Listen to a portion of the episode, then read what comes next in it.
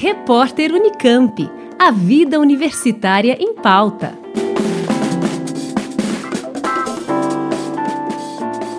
Agricultura 4.0 e sustentabilidade. Qual a contribuição da ciência?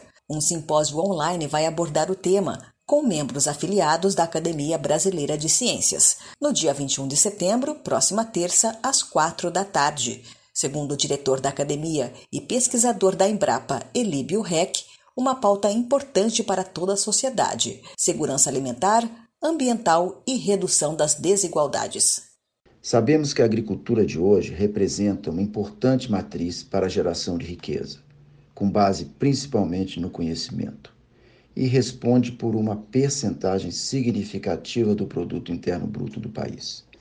Enquanto a produção e a demanda por alimentos crescem, os conflitos entre produção e meio ambiente impõem novos desafios para a ciência e tecnologia. No simpósio, vamos mostrar como jovens cientistas brasileiros vêm contribuindo com soluções inovadoras para garantir a segurança alimentar e a produtividade agrícola. O Brasil é um país de mega biodiversidade. O uso sustentável e apropriado da biodiversidade poderá intensificar o sucesso da agricultura nacional e o protagonismo do Brasil no mundo no que se refere à segurança alimentar.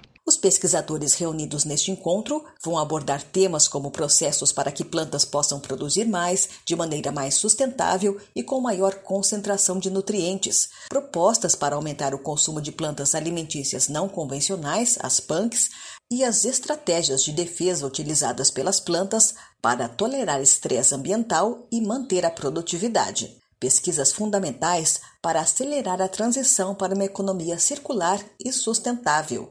Participam da discussão os pesquisadores Felipe Klein Rikachenevski, Mário Tiago Murakami, Patrícia Muniz de Medeiros e Raul Antônio Esperoto. Para assistir, é só acessar o link acb org.br barra transmissão sem o acento. Os interessados em certificado precisam fazer inscrição. O evento é dia 21 às 4 da tarde. Liane Castro, Rádio Unesp FM. Repórter Unicamp. A vida universitária em pauta.